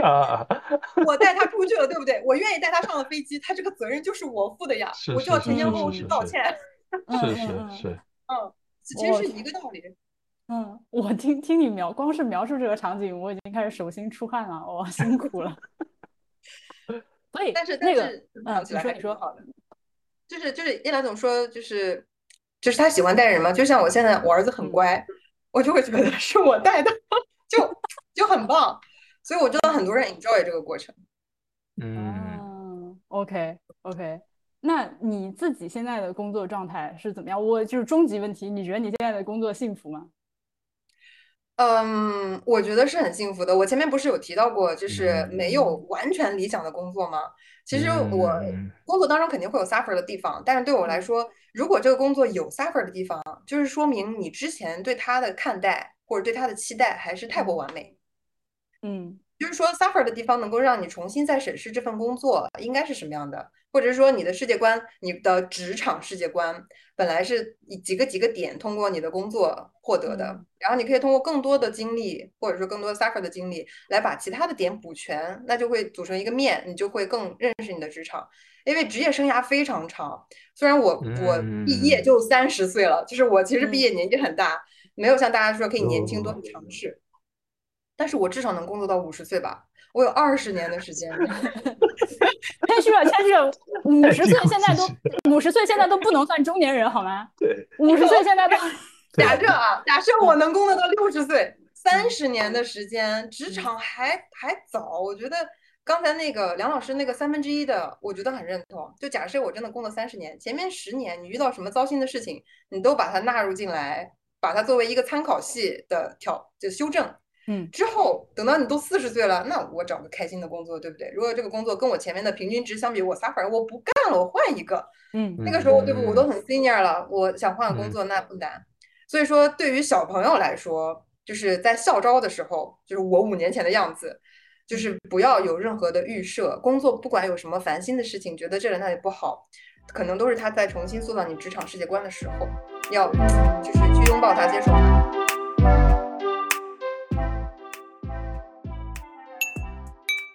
我觉得你刚刚说这是这个这个也特别好，就是你工作中肯定一定会做很多很多自己不想做的事情，这个是任何工作可能都无法避免的。啊，梁老师露出了。高校教师的笑容，没 有没有，就是就其实嗯，没有人知道这个，就是我就是我知道，就每一次这个讲这个找工作的时候呢，最核心的问题，就很多人会关心的就是我我应该做什么样的工作，我适合去做什么样的工作，就是直到今天还还有同学问我这个，我为什么会选择当大学老师，我说我没有犹豫啊，我一直我就。早早的就知道我要当大学老师，就是后来就一路上。等一下，等一下，早早的是多早？是什么时候就决定要做？呃，本科毕业，差不多就差不多就这时候。OK。就就我我我应该没有投过，就是我没有想过我去大公司，没有想过去什么金融啊、什么 IT 啊什么。虽虽然本本科时候其实也也会有迷茫，其实我也考过一些计算机证书，但但最后其实是从来从来没有用过。嗯。那就是。到底这个做什么样的这个工作，其实这其实是一个终极问题，就是每每就是很多人这个到了这个大四毕业或者研究生毕业，也不知道自己要做什么工作。但这个问题呢，其实没有一个标准的一个回答。就是但是对于这个问题，就是因为在上节目之前，我也在想，这个假如要问到这个问题，应该应该应该怎么回答？然后我能我能够想到的，就顺便可以推荐这个看理想上有一档节目，是杨照老师讲马克思韦伯的这个节目。就是马克思韦伯他说过，就是在找工作的时候，他觉得工作的最核心的这个这个一个东西啊，我们把它翻成叫做置业，就是这个英文叫做 calling，就就是就是召唤志向的这个这个大就可以，这个 calling 有点像这个打电话的这个意思啊，就每个人你要倾听你自己内心，你做这个这个行业，你有没有接到这个 calling？你做那个事情有没有接到 calling？你你最后你一定会有一个行业，你觉得哎，接到这个电话。我就是应该做这个工作，那那这个这就是你应该要做的这个工作，就你要应该倾听你自己内心的这个 calling 啊，这个你你光是这个想，那那个工作多是吧？大家都知道投行工作多，但但你你你你都不能熬夜到半夜十二点，那你想什么投行呢？是吧？你你得想你自己知道你的这个 calling 是什么，这这是这个别人没有办办法来这个帮助你，你只有倾听你自己这个内心，所以我觉得这是一个虽然是很虚的，但其实是一个很真实的一个一个答案，就是每个人要。倾听内心。嗯，那您现在这个工作感觉怎么样？幸福吗？对，幸福感如何？大学老师其实都大家都知道是一个压力非常大的这样的这样的一个这个工作，然后收入肯定是偏低的。我也不敢说很低很低，但但其实肯定是低。就是尤其是你说我们这种这个呃财经的或者金融这种行业，这个我的我的研究生同学收入都很高很高啊，本科同学收入都很高很高啊。我我属于收入很低，就是就是没有人看得上的。但是，但你有其他挖出来了梁老师的这个 peer pressure 的这个这一面。没有，这而且大学老师现在大家大家都知道这个压力很大，这个发论文、考核各各各种各样这种事情。但是截到图了吗？杯子截到图了吗？但是你会有，嗯，有其他这个回报，你跟你跟学生接触，然后或者你读书这个写论文，然后你会做你自己喜欢的这个事情，然后你能从你这个做的事情当中获得这个快乐，是吧？这种快乐可能是你在这个职场里面上班这个嗯没有办法获得，虽然给你更更高工资，但是你没有这个快乐，所以你你要在所有这些这个东西里面进行选择，要选择哪个才是你自己最看重的。所以这个最后就每个人的你自己的这个你的这个人生啊。其实就是你的这个价值观的这个体现，就是你你的人生就是由你的选择所构成的，所以你你迟早你要走出这一步，你你要过完你这个人生，你每一步你都要选择，你每一步你你要在这样这个思考，在犹豫，你要退回起点，这这是不可能，嗯嗯，就是就是前面说的那个花了十几年这个时间高考。难道你的这个人生的价值就是高考吗？你的人生价值就不停不停的这个考研吗？是吧？这是每个人你要你要思考的，就是你早晚你要工作的，你你必须要在这个工作当中来这个实现你的这个人生的。所以不管你往哪个方向，就是当然是要想清楚，但是还是需要勇敢的走出第一步。嗯，我我自己身边其实其实是有一些同龄或者比我要再年轻一些的朋友，我能明显的感觉到，其实大家。呃，但是我现在已经三十多了，但是在二十多的时候，很多人聚在一起聊天的时候，你会发现他聊的还是大学刚进，就是大学前开始，甚至是聊高考的事情，因为这个东西好像对他的那个人生烙印实在是太深了。他说来说去就是我考试什么时候怎么样，大学时候怎么样，一直到二十多岁还是在反复的提这件事情，就是。就好像卡在了那里，然后一直没有往前进步。我不知道你们身边有没有这样的这个同学，还还还挺难受的。我听每次听到这样的讨论，我觉得这真挺糟糕的。因为几个月前看理想也做过一场直播，这个这个就是段老师来拉我们聊这个高考事情。他问我高考考几分，我我都忘了，就是已经这么多年前的这个事情，难难道很多人记得吗？婉莹，你记得吗？我记得，我也记得。再再进一步的，这个你你这个中这个中学，你这个一路上这个成绩怎么样？这种过去的事情，那这对你今天有什么影响呢？就是高一分低一分，这个对你有什么影响？你记住这个事情干嘛呢？啊，所以我觉得这个对这这个这个有很多，一方面我觉得是可能我还呃说起来已经是很多年前的事情了，但是不是那件事情的这个余波，直到今天我还经常梦见在考数学，是吧？就 是。我就是那个数学很差的同学，可能真的还在。然后，但我为什么要提这件事情？就是想跟同学们说，这个东西呢，我如果你还一直呃在找工作的时候有一些对自己的怀疑或者说是犹豫，嗯，一直还在觉得，哎呀，我是不是？呃，学校不够好，专业不够好。当初我如果再考得好一点，上了清华北大就怎样怎样。我知道我当时身边的很多朋友是有类似这样的一些想法，就是真的到找工作的时候开始后悔或者难受。那其实，嗯，你要知道，到了梁老师这个年纪，你都不记得自己高考考了几分了，对吧？你后面后面的这个工作都是要靠自己做出来的，以及呢，就是你自己的。呃，哪怕是真正的进到这个最好的学校、最好的专业，呃，我们之前跟这个呃妮娜聊天的时候，我忘了是梁老师还是妮娜提到的，他说他去是清华还是北大的，那个呃跟那边的同学呃面对面的去聊天，他就发现，就这些最顶尖的学校、最顶尖的专业里面的同学，他的这个职业想象非常非常的单一，这个东西其实对吧？大家都在点头，我不知道，因为我我那个时候我们那个作为外语院校。我所看到的这些，我们就是那种永远是拿国奖，就是系里面前几名的同学，他就是要去投行，要去四大，或者我要进外交部，就是就是这几条路子。就其实有的时候，你一个好的教育平台反而限制了自己职业上的想象。那我觉得这样也还挺，我挺替这些同学感到难过的，因为他可能进去了之后，确实在呃刚刚毕业的这五年以内，他能够在这个薪水上。和其他的同学，比如说我是吧，梁老师 留在学校里的这种，一下子拉开一个巨大的差距，但他可能真的非常非常不快乐。呃，我不是说你一定会不快乐，因为有的人天生是为了搞钱而生的，但那也是有一部分同学去了之后，发现这个东西不适合他。我身边所有把搞钱挂在嘴上的，都是追求生活质量的，那种不说搞钱的人，都是在默默搞钱，然后自我满足。啊，真的有，真的有人就是就是赚到钱，可能有经济压力，赚到钱之后他真的开心，然后解决了一些问题，那个开心就可以抵消他工作的压力，我觉得非常 OK。但我有一些同事会主动的说，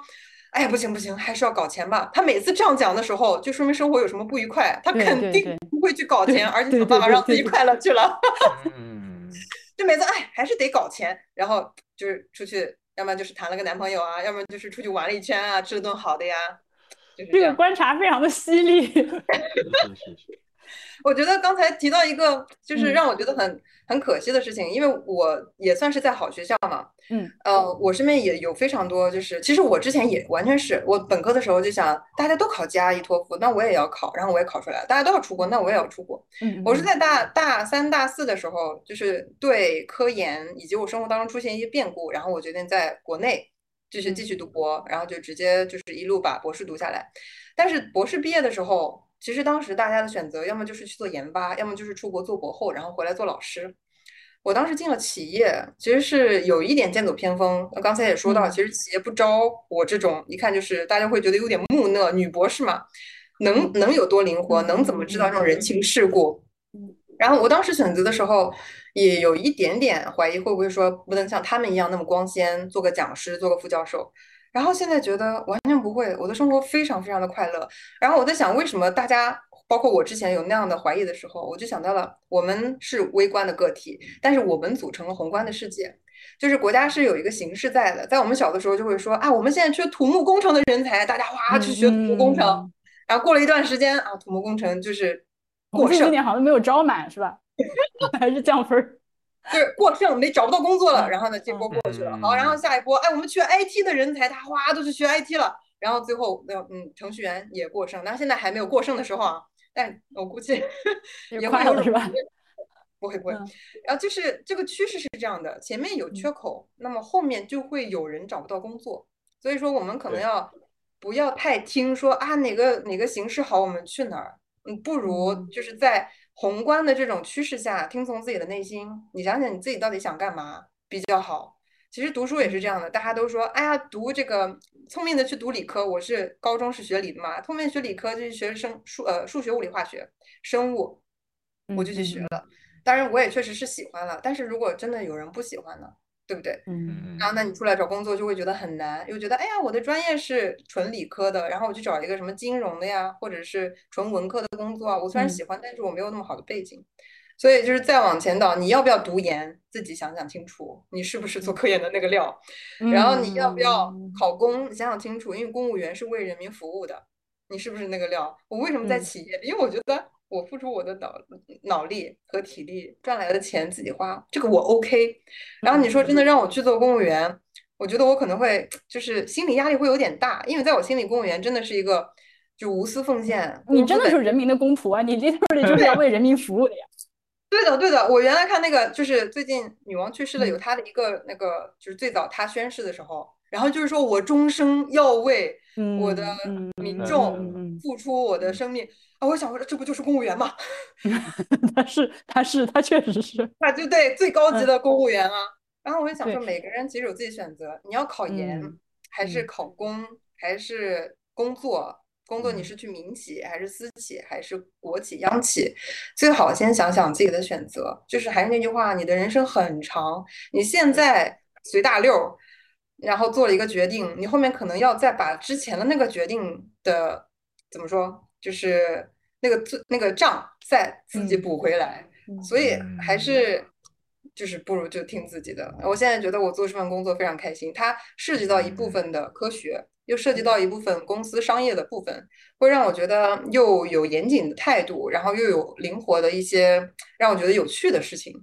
所以我觉得每一份每一份工作都有就是他适合的人，大家还是要找自己适合的工作，千万不要随大流，更不要说什么我是学什么专业的，我我是学什么什么专业的，我找什么工作比较好呀？谁知道你找什么工作比较好？对对对，你肯定是自己知道你找什么工作比较好。专业只是我们人的性格当中很窄的一个面，就是你如果有几个柱子组成了你，它是其中一根柱子而已。人可能有两根、四五根，他就是其中一根。你拿出这根来说，我就要用这根撑起我最后的人生了。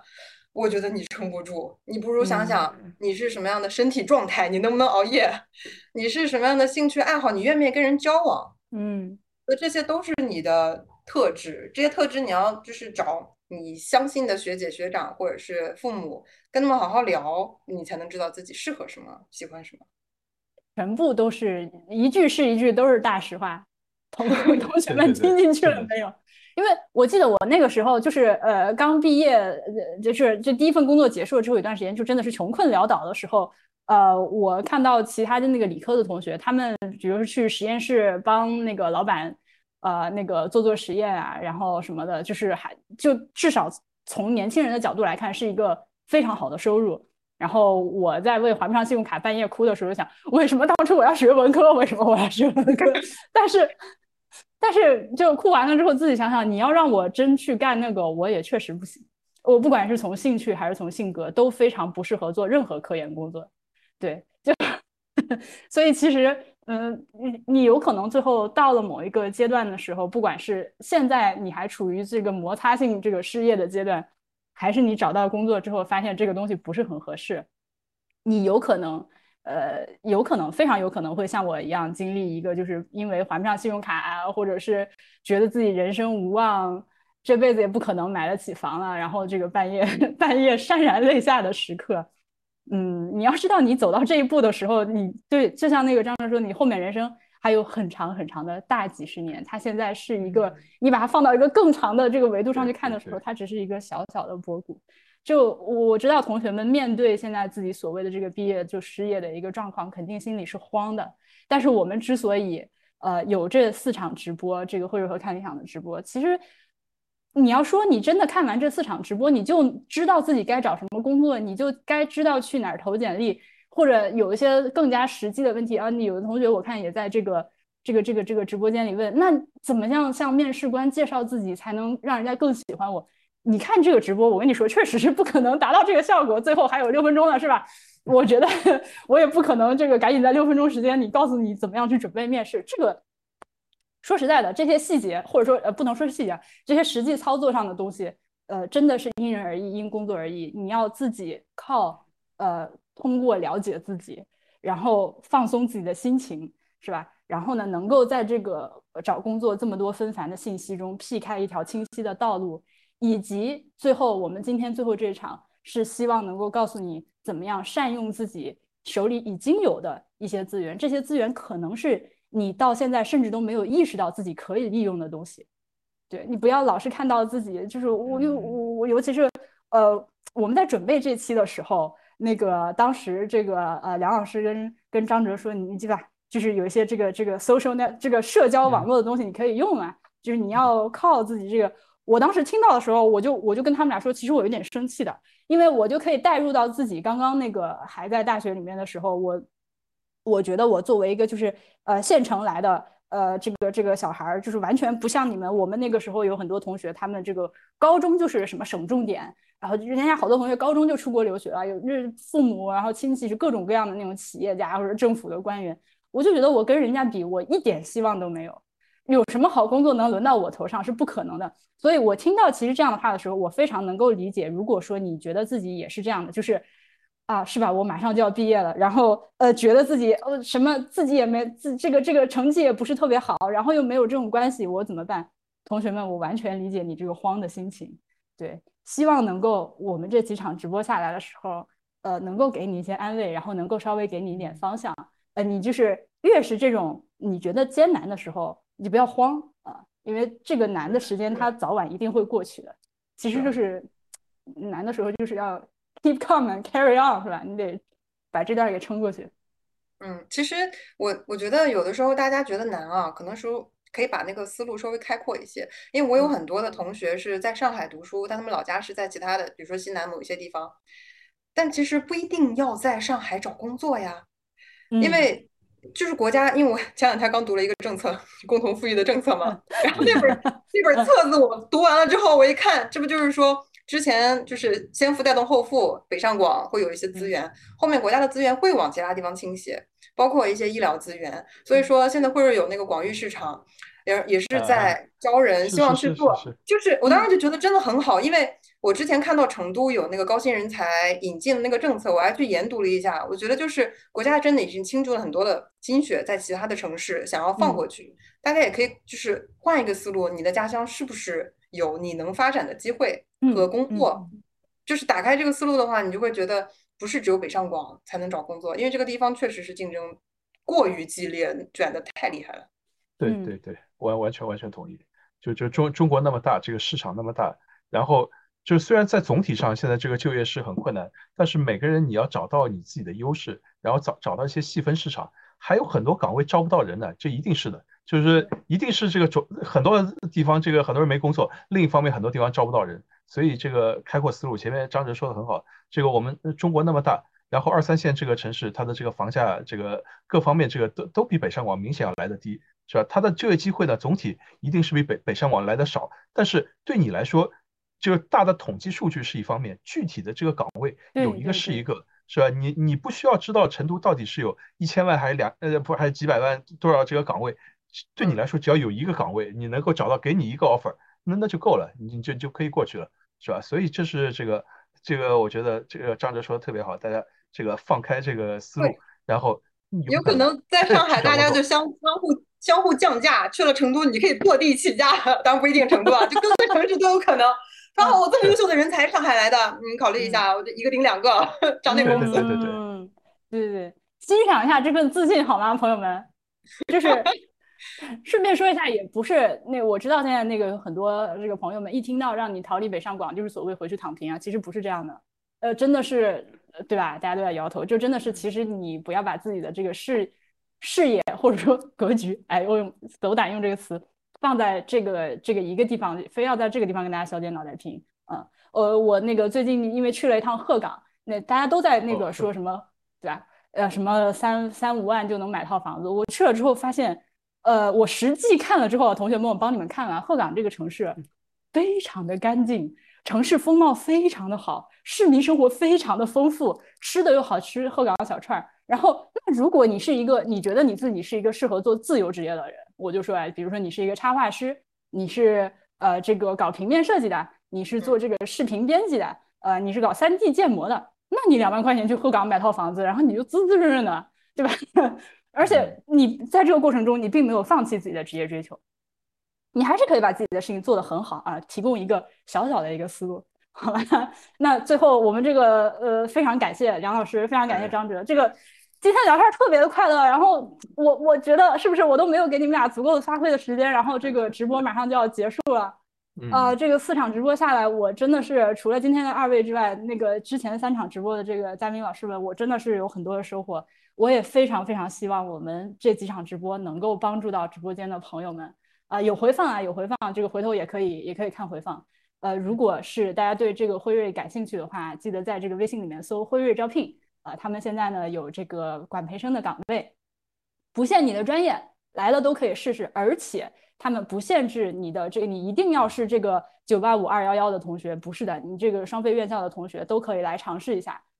一定要抓住这个很好的机会，对，好，那我们最后就到这里，这个这个跟大家说个拜拜吧，拜拜。嗯，好，大家拜拜，大家晚安，大家晚安，感谢你们的陪伴，拜拜，晚安，再见。